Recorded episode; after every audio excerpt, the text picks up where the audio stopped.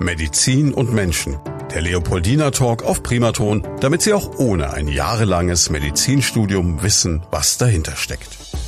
Medizin und Menschen, so heißt unser Podcast gemeinsam mit dem Leopoldiner Krankenhaus in Schweinfurt. Und zu Gast ist heute Antonia Rogler. Sie ist Pflegefachkraft auf der Kinderintensivstation. Und das ist ein Job, von dem ich mir im Vorfeld gedacht habe, da musst du wirklich wahnsinnig gute Nerven haben und halt auch eine Fähigkeit einerseits zur Empathie, andererseits aber auch zu einem Abstand. Über all das werden wir heute reden, auch über ihr Engagement. War bis in Zypern, um sich zu engagieren. Das wird hochinteressant. Seien Sie gespannt. Erstmal schönen guten Abend. Guten Abend, hallo. Freut mich, dass es geklappt hat. Jetzt wollen wir unsere Gäste am Anfang immer ein bisschen kennenlernen. Was muss man über Antonia Rogler wissen? Ja, ich heiße Antonia Rogler. Ich bin 32 Jahre alt, arbeite hier im Leopoldiner Krankenhaus auf der Kinderintensivstation. Ähm, habe vorher viele Jahre in Erlangen äh, gearbeitet auf der kinderkardiologischen und kinderherzchirurgischen Intensivstation und bin eben 2020 dann ans Leopoldina gewechselt. Was war die Motivation, in die Pflege zu gehen? Das ist ja so ein Feld, wir haben das alle in den letzten zwei Jahren und auch davor rauf und runter diskutiert. Es werden ständig Leute gesucht. Es gibt ähm, Menschen, die klatschen. Es gibt Menschen, die sagen, wir bräuchten eigentlich mehr Geld. Es gibt Menschen, die sagen, es gibt keinen schöneren Job auf dieser Welt. Wie ist es für Sie? Für mich ist es immer noch mein Traumberuf, ähm, das stimmt. Aber ja, hat man natürlich viel mitbekommen, dass es nicht einfach ist, dieser Job. Aber er ist wirklich sehr schön, weil er einfach unglaublich vielseitig und auch unglaublich anspruchsvoll ist. Man übernimmt viel Verantwortung, man kann unglaublich viel erreichen. Und das ist das, was einen dann letztlich schon motiviert für diesen Beruf. Jetzt ist der Bereich, in dem Sie tätig sind, ja einer, wo Sie auch ein unglaubliches Fachwissen haben und auch eine Wahnsinnsverantwortung, kann ich mir vorstellen. Bedeutet auf der anderen Seite auch, man muss eine Menge lernen. Wie schafft man sich das rauf? Wie läuft so eine Ausbildung ab? Weil die Pflegeausbildung an sich ist ja schon relativ lange, aber da kommt dann noch ganz schön was oben drauf, oder? Ja, also die Pflegeausbildung an sich legt mal so den Grundstein, da hat man Basiswissen, womit man guten Gewisses auf die Menschheit losgelassen werden kann. Aber letztlich spezialisiert man sich dann natürlich, je nachdem, welchen Fachbereich man sich aussucht. Ich habe für mich ähm, die Kinderintensivmedizin äh, rausgesucht wo es auch sehr viele Möglichkeiten gibt, dazu zu lernen, weil es ist ja unfassbar komplex mhm. mit den Krankheitsbildern. Äh, man lernt wahnsinnig viel in der Praxis selber. Ähm, aber man hat natürlich auch die Möglichkeit, sich fortzubilden in Form von dieser Fachweiterbildung, die über zwei Jahre geht, berufsbegleitend. Da wird nochmal wahnsinnig viel vermittelt und wie gesagt, die Praxis lehrt einen unglaublich viel. Wie macht man so eine berufsbegleitende Ausbildung? Ganz konkret. Man ist äh, nicht mehr Vollzeit im Job oder man ist Vollzeit und es kommt noch oben drauf oder wie ist das geregelt? Man arbeitet weiterhin Vollzeit, aber ist wochenweise in der Berufsschule ähm, und äh, auch in der Praxis findet ähm, praxisbezogener Unterricht statt, wo durch Praxisanleiter das praktische Wissen direkt am Lernort ähm, kinderintensiv vermittelt wird. Das heißt, man hat den Charme, dass man zwar Geld verdient, nach wie vor. Aber ja. auf der anderen Seite natürlich ähm, die Freizeit weniger wird, kann ich mir denken. Natürlich muss man auch in der Freizeit was ähm, für diese Weiterbildung tun. Man, ich musste eine Facharbeit schreiben, man muss viel lernen, weil die Theorie wird zwar im Unterricht vermittelt, aber wie schon erwähnt, ist es sehr komplex und muss natürlich dann auch nochmal intensiviert werden, das, äh, das Lernen. Man ja. braucht also auch ein Umfeld, das das Ganze ein bisschen auffängt und sagt, komm, wir machen damit und unterstützen dich. Das auf jeden Fall. Schon allein der Job auf der Kinderintensiv kann emotional schon sehr belastend sein. Und da ist es wichtig, dass man ein gutes Umfeld hat, wo man einfach drüber reden kann. Wie handelt man das? Also wie, wie kann man da abschalten? Weil Sie sehen ja wahrscheinlich Dinge, gerade bei Kindern ist es ja für, jetzt mal für mich als Laien, glaube ich, alles immer noch potenziert zehnmal dramatischer. Und wie, wie kann man da überhaupt abschalten? Nimmt man da Sachen mit? Wie handelt man das? Gerade auf der Kinderintensiv gibt's schon immer mal wieder Fälle, die einem sehr nahe gehen. Man ist unfassbar nah an den Patienten dran, mhm. an den Angehörigen dran. Ähm, man erlebt denen ihr Leid mit. Ähm, das belastet natürlich einen. Ja, mein persönlicher Ausgleich ist, wenn ich zu Hause bin, dass ich auch gerne mal in die Natur gehe, mit Hund ähm, rausgehe und dann erstmal abschalten kann. Und wie gesagt, der Austausch mit der Familie, mit Kollegen, das ist unglaublich wichtig, um das zu verarbeiten. Das heißt, es gibt auch vom Arbeitgeber, also vom Leopoldiner, eine Möglichkeit zu sagen, man wird irgendwie aufgefangen? Im offiziellen Rahmen eher nicht, aber mit den Kollegen arbeitet man natürlich auch sehr eng zusammen und da ähm, das verbindet einen natürlich. Mhm. Sie haben schon gesagt, Sie sind gerne mal mit dem Hund unterwegs in der Natur. Was machen Sie sonst noch? Ja, natürlich ähm, viel mit Freunden und Familie unternehmen, ähm, wenn es Corona zulässt, äh, Konzerte besuchen. Ja, so kann man schon ganz gut abschalten. Also ist der Nachholbedarf wahrscheinlich jetzt riesig. Wir nehmen das ja gerade an einem Juni-Anfang äh, in der zumindest mal sagen wir auch gefühlten Nach-Corona-Zeit auf. Ich habe eh den Eindruck, dass ganz viele von uns viel mehr draußen waren, viel mehr Natur erlebt haben als jemals zuvor in diesen zwei Jahren. Ja, und das ist auch total schön, weil die Natur zwingt einem nichts auf. Ähm, man kann rausgehen, man kann abschalten, den Kopf frei kriegen, kann über die Dinge nachdenken, die einen beschäftigen. Und das hilft dann unglaublich viel. Für die, die uns aus der Region zuhören, haben Sie denn einen Tipp, wo es besonders schön ist hier in der Ecke? Ich bin selber erst vor ein paar Jahren hier mit hergezogen, aber der Steigerwald hat ganz viele schöne Möglichkeiten und ja, wir leben hier in einer unglaublich schönen Region, äh, in Weinbergen, Wanderungen. Jetzt gehen wir mal ein bisschen auf Ihre Aufgaben im Leopoldiner rein. Gibt es einen typischen Tag überhaupt oder wie sieht der aus? Prinzipiell ähm, gibt schon die gleichen Abläufe. Ähm, man kommt meinetwegen zum Frühdienst, bekommt eine Übergabe, versorgt seine Patienten, hat eine Visite. Ähm, solche strukturierten Abläufe gibt's schon, aber die Intensivstation ist auch immer ein Überraschungspaket, äh, wenn dann ein Notfall ähm, eintritt, ähm, wenn wir in den Kreissaal müssen. Wir beschäftigen uns ja auch sehr viel mit Früh- und Neugeborenen da muss man immer sehr spontan sein und muss dann auch mal spontan seinen Alltag komplett umstrukturieren. Jetzt haben Sie schon angesprochen, die ähm, Intensivstation ist ein Überraschungspaket. Gleichzeitig haben wir alle in den letzten zwei Jahren auch gelernt, dass die Intensivstation sehr stark vom Personal abhängig ist. Also die eine Seite ist, wie viel Betten man zur Verfügung hat. Die andere Seite ist natürlich immer die, wie viel Personal hat man pro Bett und wie viel muss eine einzelne Fachkraft auch stemmen. Wie ist denn das bei Ihnen aktuell? Wie viele Betten betreuen Sie oder wie viele Patienten? Also ich bin aktuell in Elternzeit. Ich weiß nicht, ob sich jetzt inzwischen noch mal was geändert hat, aber ähm, zuletzt hatten wir ähm, zwölf Betten, die wir betreuen konnten, also beziehungsweise die Patienten in, in den Betten. Was mich jetzt interessieren würde, ist vor allem äh, als einzelne Pflegekraft, für wie viele Betten bin ich zuständig oder kann man das so pauschal nicht sagen? kann man so pauschal nicht sagen, weil es auch ein bisschen von dem Arbeitsaufwand abhängt, mhm. wie aufwendig ein Patient ist. Wenn man ähm, einen sehr instabilen Patienten hat oder einen frischen Notfall ähm, betreut, eine Erstversorgung von dem Frühgeborenen macht, dann ähm, wird geguckt, dass man da eine 1 zu 1 Betreuung hinkriegt. Ähm, das müssen dann halt die Ko äh, Kollegen kompensieren, indem die mehr arbeiten. Wenn man ähm, stabilere Patienten betreut, können es auch mal äh, vier Kinder sein, die man betreut. Das Ganze ist als Schichtdienst aufgebaut vermutlich. Also ja. es geht 365 Tage, liegt in der Natur der Sache, 24 mhm. Stunden am Tag. Ja. Wie wird man damit fertig? Das ist schon was, was das Privatleben sehr belasten kann, der Schichtdienst. Es hat natürlich seine Vorteile, weil man, mhm. weil es einen auf der einen Seite flexibler macht, auf der anderen Seite nimmt es einem auch sehr viel, wenn man halt an Feiertagen nicht zu Hause sein kann bei seinen Liebsten wenn andere ja das schöne Wetter genießen, in den Biergarten gehen und man muss los zum Nachtdienst, das nimmt einem schon ein bisschen was an Lebensqualität manchmal. Andererseits, wie Sie sagen, können Sie vielleicht ins Schwimmbad gehen, wenn kein anderer geht und haben das, das Becken für sich. Ja. Also es gibt so beides logischerweise. Genau. Bedeutet aber auch, dass Sie eine gewisse Planungssicherheit dennoch haben über die Schichtpläne oder kann auch mal was ganz überraschend passieren? Dadurch, dass wir personaltechnisch, ja, die Personaldecke sehr dünn ist, ist es oft so, dass der Dienstplan immer wieder neu gestaltet werden mhm. muss. Man hat Krankheitsausfälle, man hat einen Mehraufwand auf Station, wenn man viele sehr aufwendige Patienten hat, weshalb immer wieder Dienste getauscht werden müssen, man um, äh, ums Einspringen gebeten wird. Also man hat zwar einen vorgegebenen Dienstplan, aber wie gesagt, auch der kann variieren, je nachdem, wie die Lage auf der Station ist. Also steht und fällt wie überall mit dem Team. Und Sie haben ja schon gesagt, das Team ist ja auch dahingehend, dass es sie auffangen kann, sehr gut. Also wahrscheinlich das auch wieder was, was das Ganze dann handelbar macht. Ja, es ist natürlich mit einem gewissen Kraftaufwand verbunden. Also dieses äh, Einspringen, die Überstunden, das ist schon was, was Kraft kostet, aber ist in einem schönen Team einfach deutlich leichter zu bewältigen. Das weiß ich von ganz vielen Ärzten, die bei uns zu Gast waren, dass die immer sagen, der Arzt ist immer nur so gut wie die Pflegekraft, das Pflegeteam, das mit ihm zusammenarbeitet. Jetzt gerade auf einer Intensivstation sind die Übergänge wahrscheinlich auch so ein bisschen fließend von dem, was die tun, was ein Arzt macht, wann man einen Arzt dazu holt. Wie, wie grenzt man das ab? Wie umfangreich sind Ihre Tätigkeiten da und wie geht man auch mit dieser Verantwortung um?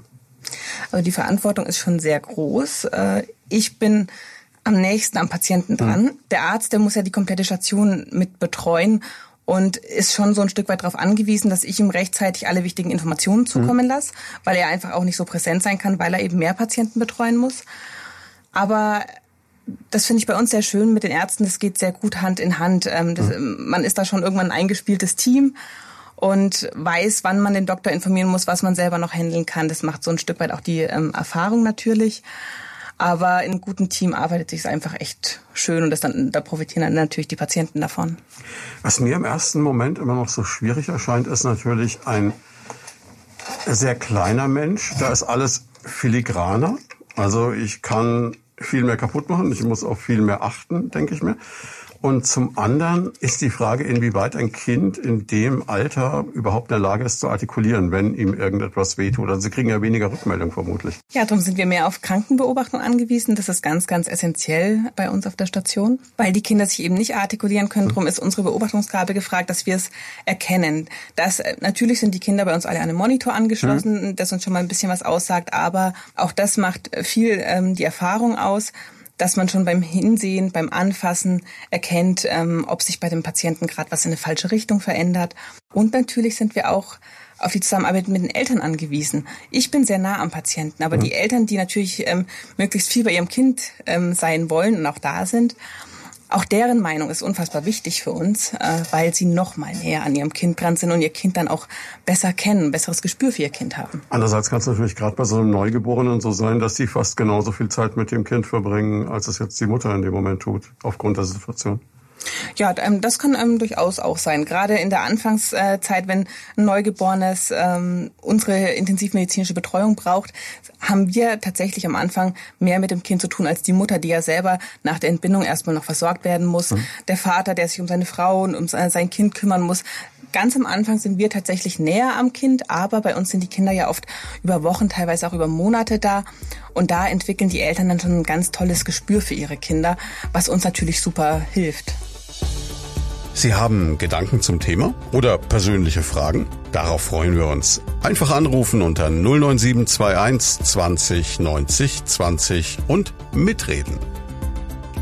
Jetzt ist genau Ihre Arbeit, glaube ich, auch einer der Gründe, warum das Leopoldiner bei werdenden Eltern unglaublich beliebt ist. Also wenn man sich hier in der Region umguckt, dann ist es ja doch so und sich unterhält mit Leuten, die ähm, gerade Eltern werden, kommt ganz auf die Aussage, nein, wir gehen mal ins Leo, weil wir wissen ganz genau, da sind wir maximal versorgt, wenn denn doch irgendeine Komplikation kommt.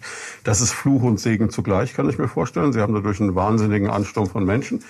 Manche andere Klinik hätte das gerne und muss sogar Abteilungen schließen. Auf der anderen Seite natürlich für die Eltern perfekt, denn sie sind seit vielen Jahren, ich glaube seit Mitte der 80er, wenn ich das richtig recherchiert habe, ein Perinatalzentrum auf Level 1. Das klingt unglaublich technisch. Was ist das? Das Perinatalzentrum ähm, ist einfach ein bisschen eine Klinik der höchsten äh, Versorgungsstufe und können auch die kleinsten Frühgeborenen ab der vollendeten 23. Schwangerschaftswoche und auch unter einem Geburtsgewicht von 1500 Gramm äh, versorgen und betreuen. Das heißt, wie jetzt ein Professor Weigel sagen würde, die Erstgebärende oder die ältere Mutter oder jemand, der überhaupt einfach so ein bisschen Sorgen macht oder sagt, na, man weiß nicht, auf Nummer sicher gehen will, ist da einfach maximal versorgt. Absolut, absolut. Weil selbst auch, ähm, wenn es kein Frühgeborenes ist, also Frühgeborene müssen in speziellen Zentren mhm. versorgt äh, werden, das ist so vorgeschrieben, aber auch ein reifes Neugeborenes, ähm, auch wenn die Schwangerschaft noch so schön verlaufen ist.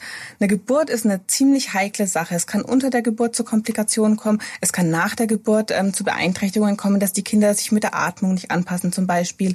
Und da haben wir einfach alle technischen Möglichkeiten, um den Kindern gut zu helfen, weil das ist was, was ähm, oftmals, glaube ich, unterschätzt wird, dass gerade diese sensible Anfangszeit, wenn ein Kind frisch geboren ist oder während der Geburt auch einfach viel passieren kann.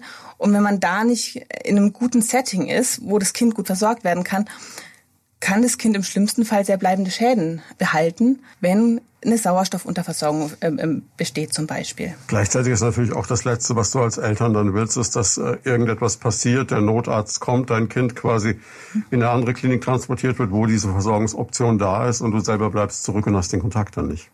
Das ist, glaube ich, so der Super-GAU für die frisch gebackenen Eltern, dass man ihnen kurz nach der Geburt ähm, ihr Kind wegnehmen muss. Und es tut auch uns dann immer total in der Seele weh, wenn wir, wir fahren ja auch Babynotarztdienste ja. und holen ähm, Neugeborene aus anderen äh, Entbindungskliniken ab, die eben diese Versorgung nicht gewährleisten können. Und das macht uns dann schon immer sehr traurig, wenn man dann das Kind mitnehmen muss, weil es eine Infektion hat zum Beispiel oder einen schlimmeren Notfall hat, mit der Atmung Probleme hat und dann die Mutter in der einen Klinik ist und das Kind im anderen und der Papa versucht sich dann irgendwie zu zerteilen, das ist dann schon immer ganz schlimm für die Familien. Ja, will man sich alles gar nicht vorstellen, weil natürlich auch dann gerade noch diese Sorge da ist und nein, muss man nicht haben. Ist natürlich der große Bonus dann bei Ihnen, eine Tür oder zwei Türen weiter oder wie auch immer oder selbst wenn es im anderen Stockwerk ist, das ist händelbar. Genau, also bei uns ist die ähm, Wochenstation direkt neben der Kinderintensivstation. Das heißt, die Mütter haben kurze Wege zu ihren Kindern und können dann, sobald sie sich auch wieder von der Entbindung erholt haben, auch direkt zu ihren äh, Kindern kommen und die besuchen. Und da werden sie auch natürlich direkt ähm, informiert, was jetzt alles los ist. Sie können ihr Kind sehen. Das ähm, hat schon definitiv Vorteile auch für die Mutter-Kind-Bindung. Bedeutet aber auch, dass äh, eine Antonia Rugler durchaus auch bei der Geburt dann schon dabei ist, wenn man weiß, okay, da könnte was sein, um dann sofort einzusteigen in die Pflege.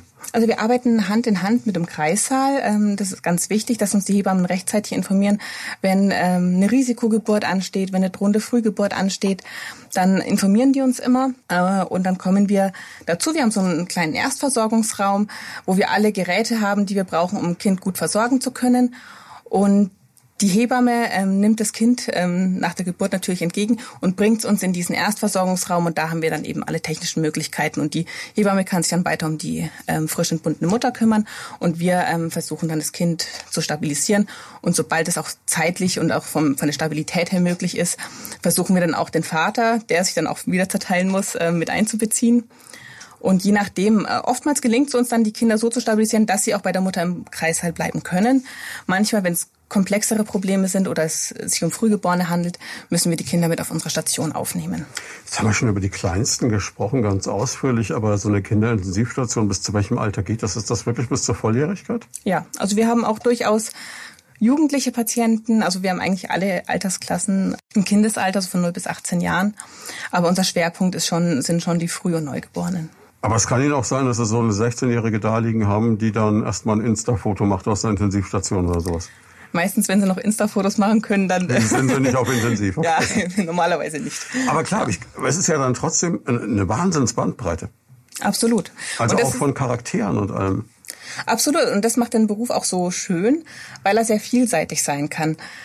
Zum einen, natürlich hat man so die Dinge, die man häufiger sieht auf der hm. Kinderintensivstation, wie bei uns die Frühgeburtlichkeit oder bestimmte Neugeborenenerkrankungen. Aber man wird auch immer wieder überrascht, da kann auch ein verunfalltes Kind mal reinkommen oder, ja, ich sag mal so, ein herzkrankes Kind oder ähnliches. Also das, ähm, ja, gibt immer wieder Überraschungen und das macht diesen Beruf so vielseitig und so schön. Jetzt sind Sie, ähm, das können die Leute nicht sehen, aber selber noch sehr jung. Wie, wie ist denn das? Weil man, man kann, ich denke mal, ist gar nicht so weit weg von den ältesten Patienten, die Sie dann haben, auch gefühlt oder von dem, was die so beschäftigt. Ist das ein Vor- oder Nachteil? Also ich ähm, sehe mein, meine Altersklasse eher als Vorteil, weil viele sagen, oh, die kleinen Kinder und das könnte ich nicht. Ich persönlich habe unfassbar großen Respekt vor der Erwachsenenpflege, weil die Erwachsenenpflege ist was, ich habe da im Rahmen der Fachweiterbildung mal auf der Erwachsenenintensiv gearbeitet und das fand ich ganz erschreckend, was einen im Alter so treffen kann. Der Herzinfarktpatient oder es sind ja häufig ältere Menschen, hm. die auf den Intensivstationen liegen. Und so dieser Blick, wie es in der Zukunft sein kann, wenn man nicht auf seine Gesundheit schaut, das fand ich sehr erschreckend. Und das im Kindesalter, das liegt bei mir ja schon zurück. Also ich bin mit dem Thema Frühgeburtlichkeit. Das haben Sie, das haben Sie schon geschafft. genau. Passiert mir jetzt so nicht mehr. Interessante Sichtweise, habe ich so noch nie betrachtet, aber spannend, ja. Ich soll unbedingt noch darauf hinweisen, das machen wir an dieser Stelle auch sehr gerne. Es gab schon mal einen Podcast zu diesem ganzen Themenbereich mit Karina Biegler-Schenkel, die Sie wahrscheinlich kennen werden. Das ist meine Chefin. Den wollen wir dann natürlich auch noch empfehlen, also wenn Sie dann die Chefin auch mal hören wollen. Aber jetzt äh, wieder zurück zu Ihnen. Jetzt haben wir diese ganze Kinderintensivstationssituation und das ist ja was, wo Sie schon gesagt haben, dass ist durchaus herausfordernd. Das beschäftigt einen, das nimmt einen auch mit nach Hause mit. Und wir wollen heute über etwas reden, wo man dann sagt, okay, die Frau macht ihre Freizeit an, sie geht mit dem Hund raus, sie guckt vielleicht mal Netflix oder was auch immer. Aber weit gefehlt, sie engagiert sich dann noch weiter für Kinder in der Freizeit. Wie kam man denn auf die Idee? Also wie ich vorhin schon erzählt habe, habe ich in Erlangen äh, viele Jahre mit herzkranken Kindern zusammengearbeitet. Das ist auch ein unfassbar schöner Fachbereich, äh, Bereich, die Kinderkardiologie, weil sie sehr komplex ist und kein Herzfehler zu dem anderen gleicht. Ich habe da unfassbar gerne gearbeitet, bin dann eben aus privaten Gründen eben ähm, hier nach Unterfranken gezogen. Und ja, aber die Arbeit hat mir sehr viel Spaß gemacht in der Kinderkardiologie. Und da hatte ich einen Arbeitskollegen gehabt, der sich ehrenamtlich ähm, für die Organisation Kinderherzen engagiert hat und mit denen ins Ausland geflogen ist. Äh, nach Eritrea, da war der zum Beispiel und hat da immer ganz viel von erzählt. Und darum habe ich ähm, die Organisation in den sozialen Medien verfolgt. Und Anfang 2020 war es dann so, dass die kurzfristig für eine humanitäre Mission in Rumänien noch ähm, dringend eine Intensivkinderkrankenschwester benötigt haben mit Cardio-Erfahrung. Und das hatte dann schnell mein Interesse geweckt gehabt. Und dann ging es in der Freizeit bzw. im Urlaub dahin? Ja, es war alles tatsächlich sehr spontan. Da ähm, war der Dienstplan eigentlich schon geschrieben. Das war wenige Wochen vorher, ähm, habe ich davon erfahren. Und meine Chefinnen waren Gott sei Dank so cool und haben dann den bestehenden Dienstplan nochmal umgeschrieben und das alles irgendwie so möglich gemacht, dass ich dann da hätte teilnehmen können. Leider ist die Mission in Rumänien drei oder vier Tage vor Abflug kurzfristig abgesagt worden, weil da hat gerade dann die erste Corona-Welle an Fahrt aufgenommen, mhm. weshalb diese Rumänien-Mission leider so nicht stattfinden konnte, was natürlich sehr, sehr tragisch ist für die Kinder, ähm, die schon viel Hoffnung in die Operation gesetzt hatten, die wir da durchgeführt hätten. Aber ja, so war, äh, habe ich die Verbindung zu Kinderherzen bekommen. Also das ist, man muss es erklären, das ist ein Verein, der sich zur Aufgabe gemacht hat, Kindern in Ländern, in denen eine optimale Versorgung so nicht gewährleistet werden kann, eben genau diese Versorgung zu ermöglichen. Das heißt, wenn jemand ein kardiologisches Problem hat als Kind, kommen sie mit einem Team und ähm, kümmern sich um diesen Menschen. Genau, das ist ein Teilbereich von Kinderherzen. Mhm. Kinderherzen ist eine äh, gemeinnützige Organisation, die sich insgesamt äh, für herzkranke Kinder einsetzt, auch hier für deutsche Kinderherzzentren, die fördert, für Forschung einsetzt. Aber ein Teil der Arbeit von Kinderherzen sind eben auch diese Auslandsmissionen, weil so wie wir es hier in Deutschland haben, man bekommt ein herzkrankes Kind und kann sich dann an ein spezialisiertes Zentrum wenden. Das geht natürlich ähm, in Rumänien oder in Eritrea zum Beispiel nicht, weshalb es dann Kinderherzen so macht, dass sie mehrmals im Jahr solche Orte anfliegen mit ähm, Teams aus Kinderkardiologen, Kinderherzchirurgen, Kinderkrankenschwestern, OP-Schwestern, Kardiotechnikern und so weiter. Also mit allem, was man braucht, um herzkranke Kinder gesund zu machen. Und operiert dann da in den Krankenhäusern ähm, herzkranke Kinder, die es wirklich teilweise sehr dringend brauchen. Sie haben Gedanken zum Thema oder persönliche Fragen? Darauf freuen wir uns. Einfach anrufen unter 09721 20 90 20 und mitreden. Wie finanziert sich das? Ist das rein spendenbasiert? Kinderherzen ist ähm, äh, eine gemeinnützige Hilfsorganisation, die zu 100 Prozent aus Spenden finanziert wird. Sie haben keine öffentliche Förderung, die Sie bekommen, weil man international politisch neutral bleiben wollte. Deswegen sind Sie nicht gemeinnützig äh, gefördert. Aber ich habe immer so gedacht, ja, wenn man an so große Organisationen spendet, dann kommt doch am Ende bei dem traurigen, herzkranken Kind gar nichts an, weil er mhm. so viel in Verwaltung verschwindet. Also das Vorurteil hatte ich ehrlich gesagt schon im Kopf gehabt. Aber jetzt, wo ich mit Kinderherzen so viel zusammenarbeite, habe ich erkannt, dass dass das gar nicht geht, dass man das nur rein ehrenamtlich macht. Also ich habe mich mit den hauptamtlichen Mitarbeitern von Kinderherzen sehr intensiv darüber unterhalten, was die so machen. Und diese Vorarbeit, die geleistet werden muss, dass wir solche Missionen stattfinden lassen können, das ist eine unfassbare Arbeit und braucht eine wahnsinnig große Logistik, um das auf die Beine zu stellen. Zum Beispiel hat Kinderherzen ähm, muss jetzt leider eingestellt werden, aber viele, viele Jahre in Eritrea operiert. Und allein da die medizinischen Geräte hinzukriegen, auch ähm, die Medikamente, die man braucht, das sind Betäubungsmittel, die dann um die halbe Welt zu fliegen, ähm, das muss alles organisiert werden, auch äh, für uns ähm, Experts, also die Freiwilligen, die da mitmachen, müssen die Flüge organisiert werden und so weiter und so fort. Und auch gerade weil Kinderherzen zu 100 Prozent spendenfinanziert ist, ist auch Spendenakquise, solche Geschichten ähm, unfassbar wichtig. Und das, ähm, dafür braucht es die hauptamtlichen Mitarbeiter. Es klingt für mich, als wenn ich es mir sehr runterbrechen will auf was, was mir bekannt erscheint, so ähnlich wie Ärzte ohne Grenzen mit einer Spezialisierung. Ist das sehr, sehr billig gedacht oder kommt so in die Richtung? Äh, kommt so in die Richtung. Also es finden diese Auslandsmissionen statt. Hm. Ähm, natürlich kann man leider nicht jedes herzkranke Kind retten, das man retten möchte im Anbetracht auf die äh, global betrachtet auf die Anzahl der herzkranken Kinder. Weltweit kommen nämlich ähm, jede Stunde 158 herzkranke Kinder äh, zur Welt, also durchschnittlich. Denen kann natürlich Kinderherzen nicht allen helfen. Mhm.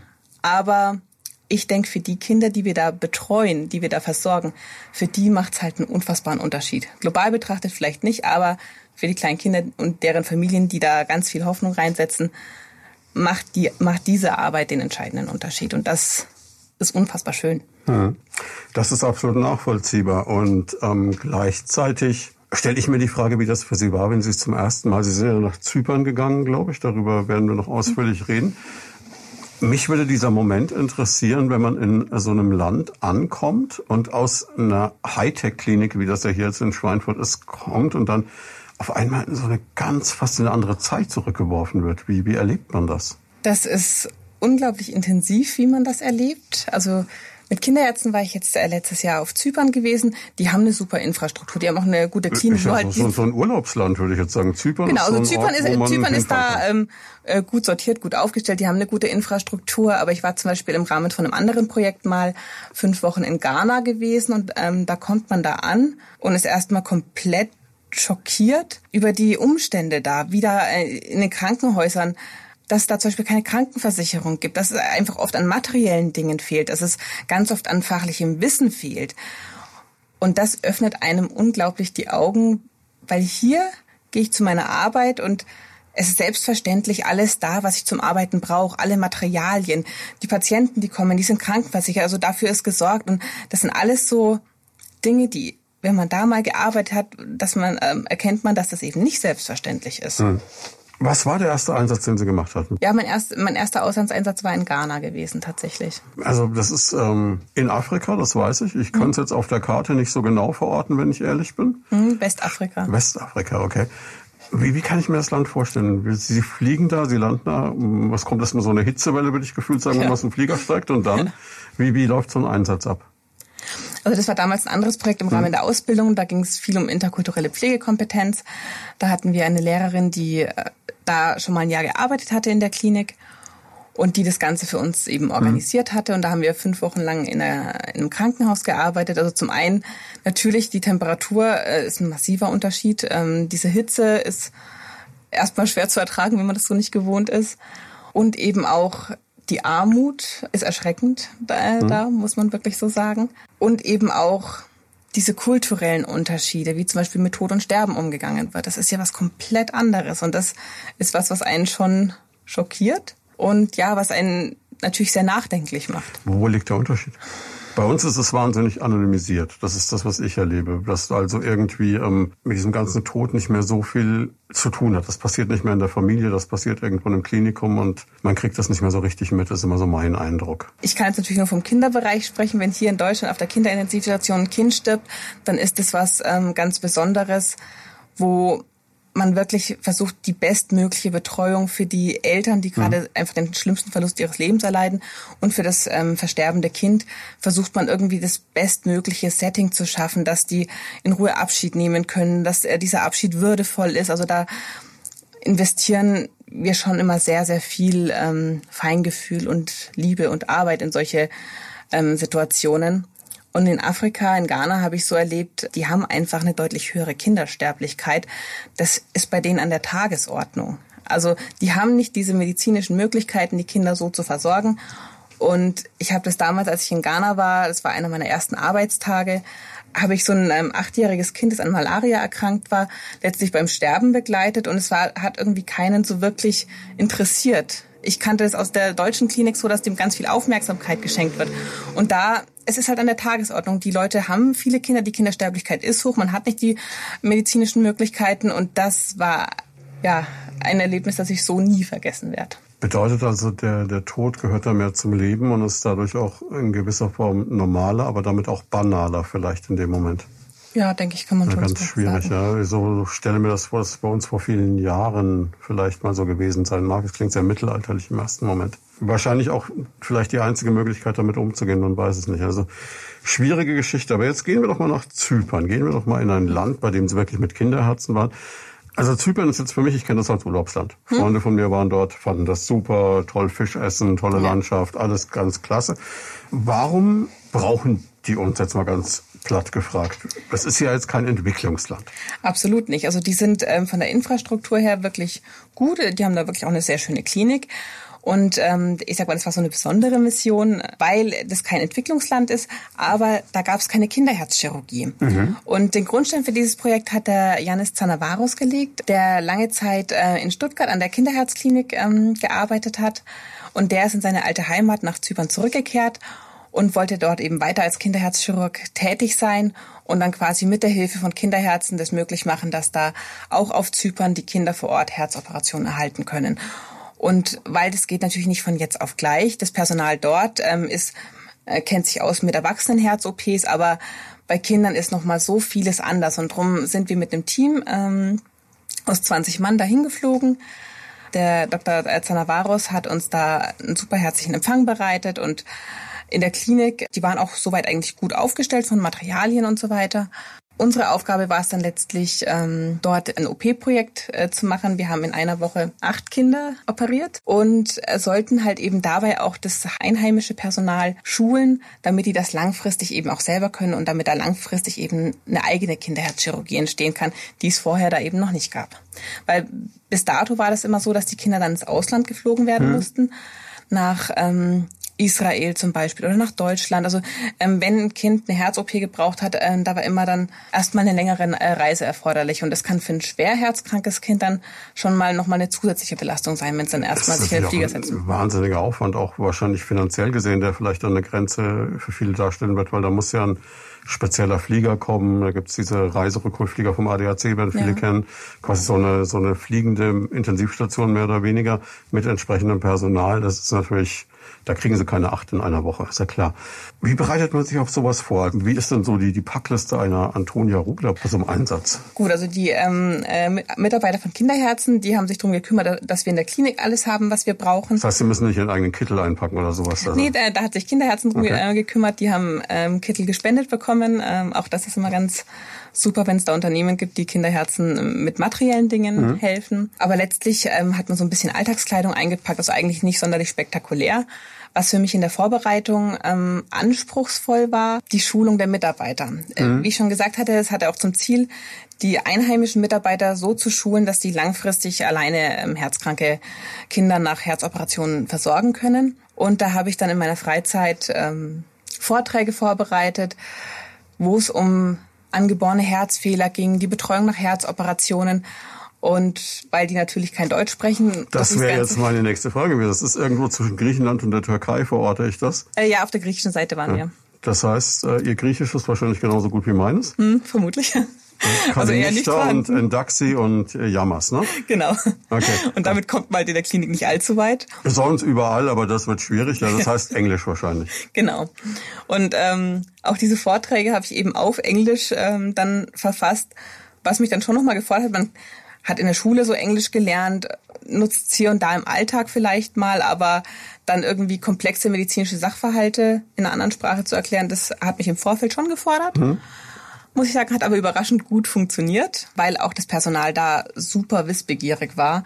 Die haben das Wissen so förmlich aus uns rausgesaugt und waren super interessiert und die Kommunikation war schon, muss ich sagen, ein spannendes Thema. Klar haben wir hauptsächlich auf Englisch geredet, aber natürlich auch immer mit Dialekt. Dann hatten wir auch ähm, zwei der Patienten sind aus Rumänien eingeflogen worden, weil es waren zwei kleine Jungen, die dringend eine Herzoperation gebraucht haben und die nicht mehr haben warten können bis zur nächsten Rumänien-Mission, die ein paar Monate später stattgefunden hätte. Die wären vermutlich in der Zwischenzeit verstorben gewesen. Deswegen hat man die ins Zypern-Projekt umgesiedelt, damit die noch rechtzeitig in ihre Operation kommen.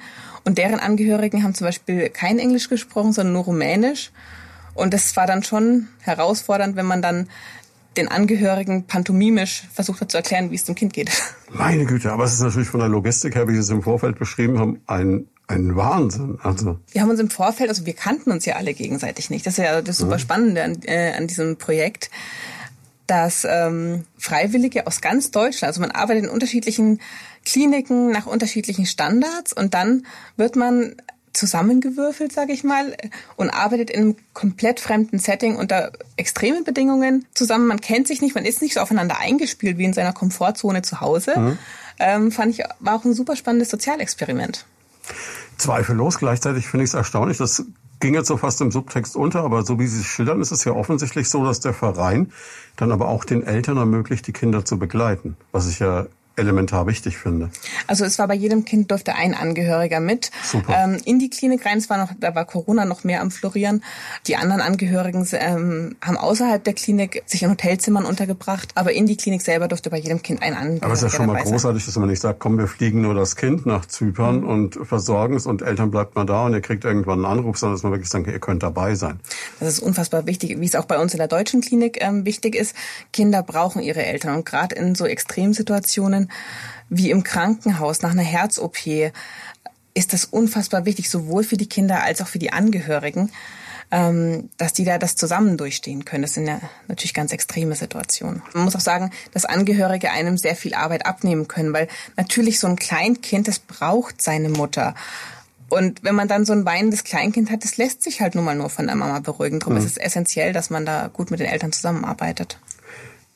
Jetzt haben Sie schon gesagt, Sie mussten oder Sie durften Personal ausbilden, Sie haben Vorträge gehalten, Sie haben wahrscheinlich auch Ihren ganz, in Anführungszeichen, normalen Job gemacht bei diesen acht OPs. Bleibt da noch irgendwelche Zeit zum Durchschnaufen oder fällt man am Ende um und schläft? Man fällt tatsächlich um und schläft. Also man versucht das Ganze zu verarbeiten. Das ging unglaublich schnell rum diese Woche man erlebt sie unglaublich intensiv, weil man wahnsinnig viele Eindrücke natürlich sammelt. Man muss unfassbar konzentriert sein, weil man eben dieses Setting nicht kennt, weil man, weil die Arbeitsabläufe nicht so blind sitzen, wie sie es in der eigenen Komfortzone zu Hause in der Klinik tun. Man muss sich bei allem noch mal mehr konzentrieren, auch bei der Kommunikation natürlich. Und mhm. das ist unfassbar anstrengend ähm, für den Kopf. Und dann hatten wir nicht so wir haben uns zwar ins Dreischichtsystem aufgeteilt, aber letztlich hat es dann doch immer länger gedauert und man hat halt so lange gearbeitet, bis die Arbeit fertig war.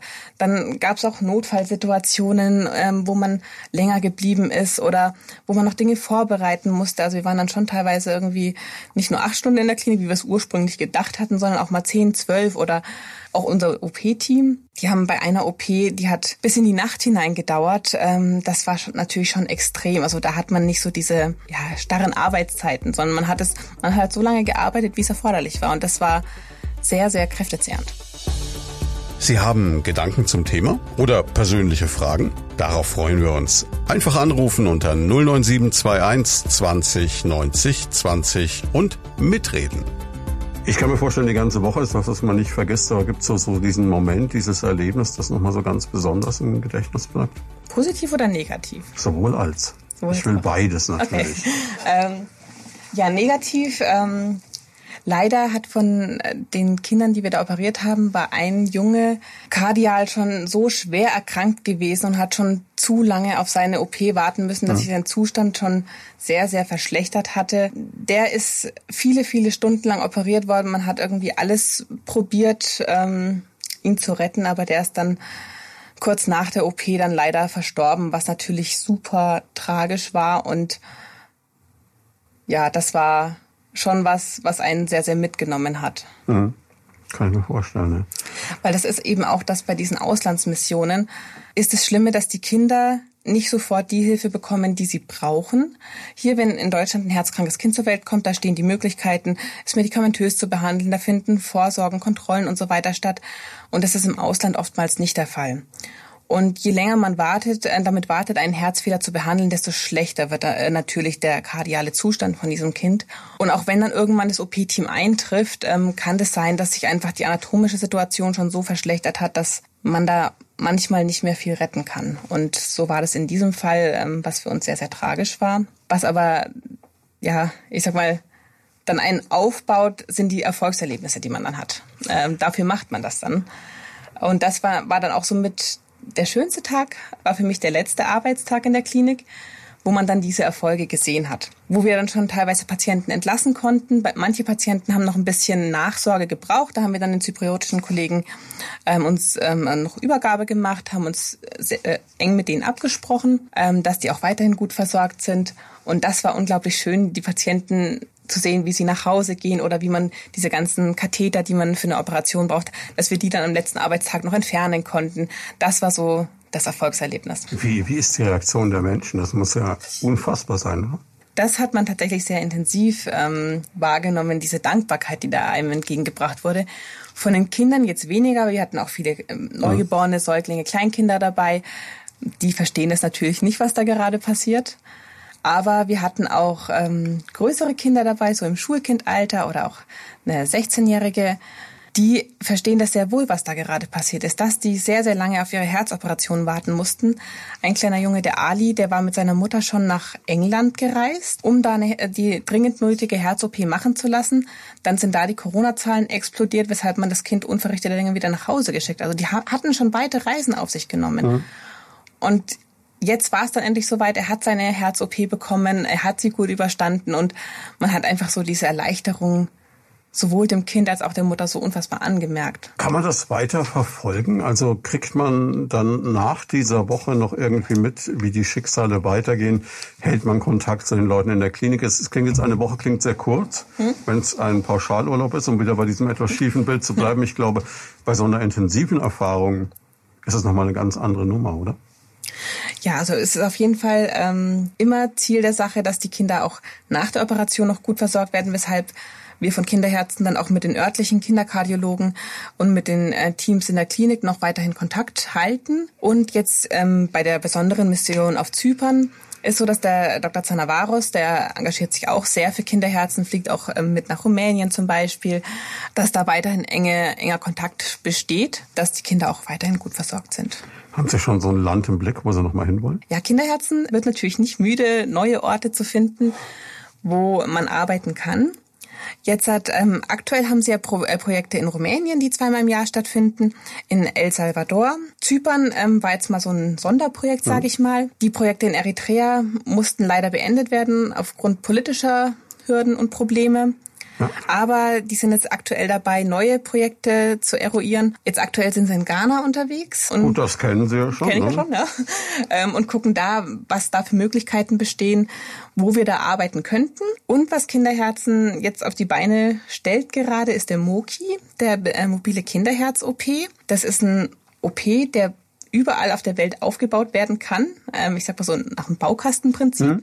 dass man überall auf der Welt ähm, solche Missionen stattfinden lassen kann. Das heißt, sie werden komplett autark. Sie brauchen noch einen Wasseranschluss und einen Stromanschluss und ansonsten läuft die Sache. Vereinfacht gesagt schon, ja. Aber es ist tatsächlich so, dass der mit einfachen Mitteln aufgebaut werden soll. Aber ähm, einen OP-Saal, eine Intensivstation, eine Nachsorgestation und so weiter alles beinhaltet. Und da arbeiten die gerade mit Hochdruck dran. Der soll Ende des Jahres fertiggestellt werden, der Moki. Und der erste Einsatz soll im Frühjahr 2023 in El Salvador stattfinden und ähm, soll dann äh, erstmal in El Salvador, weil man muss trotzdem gucken, wo ist der Standort, wo kann man mhm. den Moki gut aufbauen und drum soll der erstmal in El Salvador getestet werden und dann mit zwei Einsätzen pro Jahr erstmal so bedient werden. Und die einheimische Bevölkerung soll den dann auch langfristig äh, nutzen können, um dann da selber Kinderherz-OPs zu machen. Genau, das ist so das nächste große Projekt, das geplant ist. Finde ich super spannend, weil da auch eben eine immense Logistik dahinter mhm. steckt. Mhm. Ich habe mich da mit einem unterhalten, der mit sehr in dieses Projekt involviert ist und letztlich ähm, eine Klinik einfach so auf und abbauen zu können, mit Containern irgendwo in die Welt zu schicken. Da braucht es schon ganz schön viel. Klingt faszinierend. Jetzt haben Sie schon am Anfang gesagt, Spendenakquise ist wichtig. Das klingt auch alles neben der Faszination auch sehr finanzintensiv. Das heißt, äh, es wäre natürlich totaler Blödsinn, jetzt nicht die Chance zu nutzen, dass sie mal sagen, wie man Geld geben kann für Kinderherzen. Ehrenamt hat viele Gesichter. Also zum einen ähm, hat zum Beispiel hier die äh, Grundschule, äh, die Grund- und Mittelschule in Senfeld neulich einen Spendenlauf gemacht. Kinder laufen für Kinder, fand ich ganz hm. toll. Da haben wirklich die Schulkinder ähm, ganz viele Runden gelaufen und äh, Geld für Kinderherzen gesammelt. Es sind manchmal auch Firmen, die spenden, aber auch ganz viele Privatleute, die einfach Geld an Kinderherzen spenden. Das ist relativ einfach zu machen. Man findet das im Internet. Wenn man Kinderherzen googelt, kommt man eigentlich automatisch hin. Ganz so genau, ja. ging es mir genau. auch.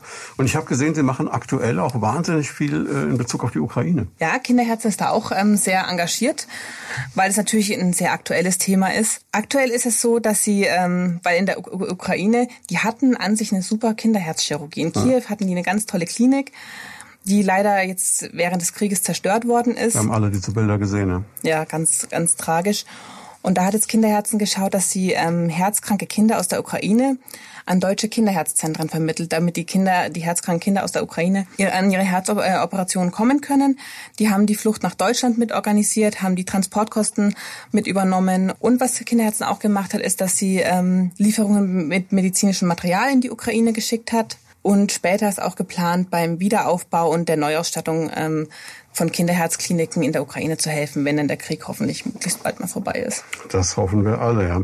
Bei all diesem Engagement, das Sie an den Tag legen, brauchen Sie natürlich auch einen Arbeitgeber und den haben Sie ja offensichtlich zum Glück mit dem Leopoldiner, äh, die sagen, wir machen das mit. Weil Sie sind natürlich, wenn Sie für Kinderherzen unterwegs sind, nicht fürs Leopoldiner gerade verfügbar.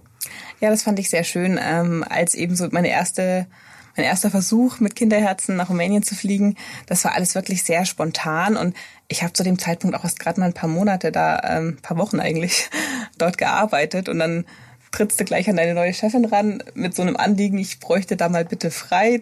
Hm. Aber haben sie tatsächlich möglich gemacht, haben den Dienstplan umgeschrieben. Ähm, ich bin auch für einen kleinen Teil ähm, dieser Zeit von der Klinik sogar freigestellt worden für dieses Projekt, mhm. ähm, was auch nicht selbstverständlich ist. Ja, das ist wirklich schön. Also die Unterstützung ist offensichtlich da auch. Wir haben es ja erlebt, wir hatten ja schon einen Podcast mit jemandem, der für Ärzte ohne Grenzen unterwegs war und so. Also da ist wirklich, muss man sagen, Leopoldina eigentlich vorbildlich. Ja, auf jeden Fall. Sollten mehr Arbeitgeber so handhaben. Gleichzeitig ist es ja aber auch wieder was, es ist ja keine Einbahnstraße. Ich äh, habe den Eindruck, sie gewinnen dadurch eine andere Souveränität, wahrscheinlich auch im, im Alltag vom Arbeiten her. Und es wird ja auch Dinge geben, die sie, Kompetenzen, die sie dazugewinnen auf diese Art und Weise, oder? Also solche Missionen, sei es jetzt, äh, als ich in Afrika war oder jetzt auf Zypern, so eine Arbeit bereichert einen unglaublich. Das ist eine ehrenamtliche Tätigkeit. Ich bekomme dafür natürlich kein Geld. Mhm. Aber es macht mich dennoch reicher, weil es mir zeigt, wie wertvoll die Dinge sind, die wir hier als selbstverständlich betrachten. Mhm. Und es öffnet einem so die Augen und ähm, ja, es ist wertvoll, was wir haben und wir wissen es oftmals nicht zu schätzen. Es ist nicht selbstverständlich, dass man so Dinge hat wie Wahlrecht, Zugang zu Bildung, Zugang zu einem Gesundheitssystem, sogar krankenversichert zu sein. Und es ist auch nicht selbstverständlich, dass man ein sicheres, stabiles Zuhause hat und dass es nicht einem über Nacht weggebombt wird. Wenn man mal so ich sag mal, die Augen öffnet und über den Tellerrand rausguckt und solche Dinge mal miterlebt hat, wie Familien weite Reisen auf sich nehmen, um ihr herzkrankes Kind zu operieren lassen, dass man nicht einfach in die, ins nächstbeste Herzzentrum fährt, wie wir es hier können. Da wird einem bewusst, was für ein privilegiertes Leben man hier lebt. Und diese Erkenntnis, finde ich, macht mich persönlich reicher. Dass ich einfach die Dinge, die man für selbstverständlich hält, ähm, dass man weiß, dass das nicht selbstverständlich ist. Schöneres Schlusswort hätte es nicht geben können. Vielen Dank für diese Stunde. Herzlichen Dank auch. Das war Medizin und Menschen, der Leopoldina Talk auf Primaton. Jeden zweiten Donnerstag im Monat live von 13 bis 14 Uhr im Programm. Alle Folgen gibt's zum Nachhören und Download auf radioprimaton.de und als Podcast auf leopoldina-krankenhaus.com.